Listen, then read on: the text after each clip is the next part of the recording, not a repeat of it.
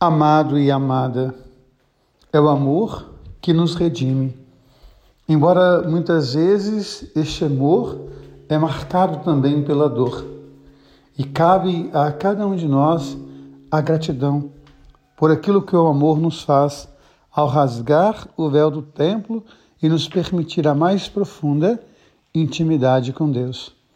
Nessa sexta-feira da paixão, trago para você uma história que eu ouvi há muito tempo. Já contei tantas vezes, mas penso que ela pode nos ajudar a refletir sobre este dia.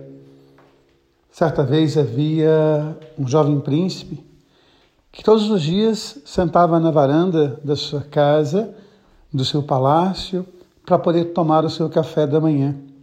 E ali, enquanto tomava o café, deixava cair algumas migalhas do pão, algumas migalhas do bolo, e havia ali também, no jardim daquele palácio, um rouxinol.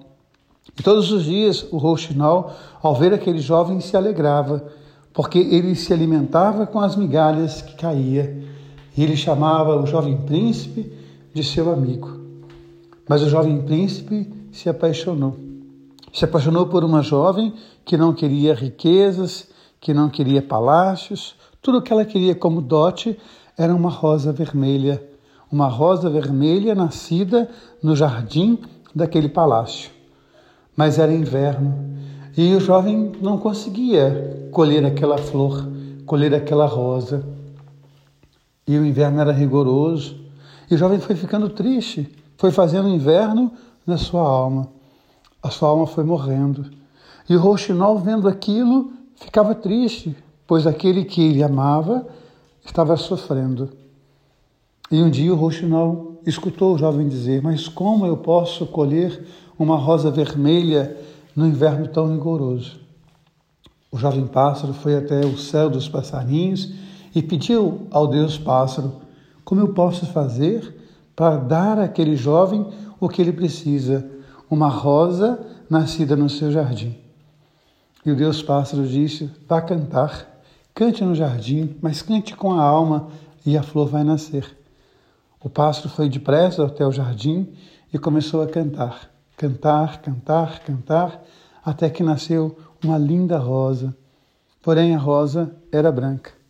Quando o jovem acordou e viu a rosa, ele ficou feliz, mas quando percebeu que a rosa era branca, ele lamentou: Ah, meu Deus, mas como? Ela precisa de uma rosa vermelha. E continuou a tristeza, e continuou o frio na alma.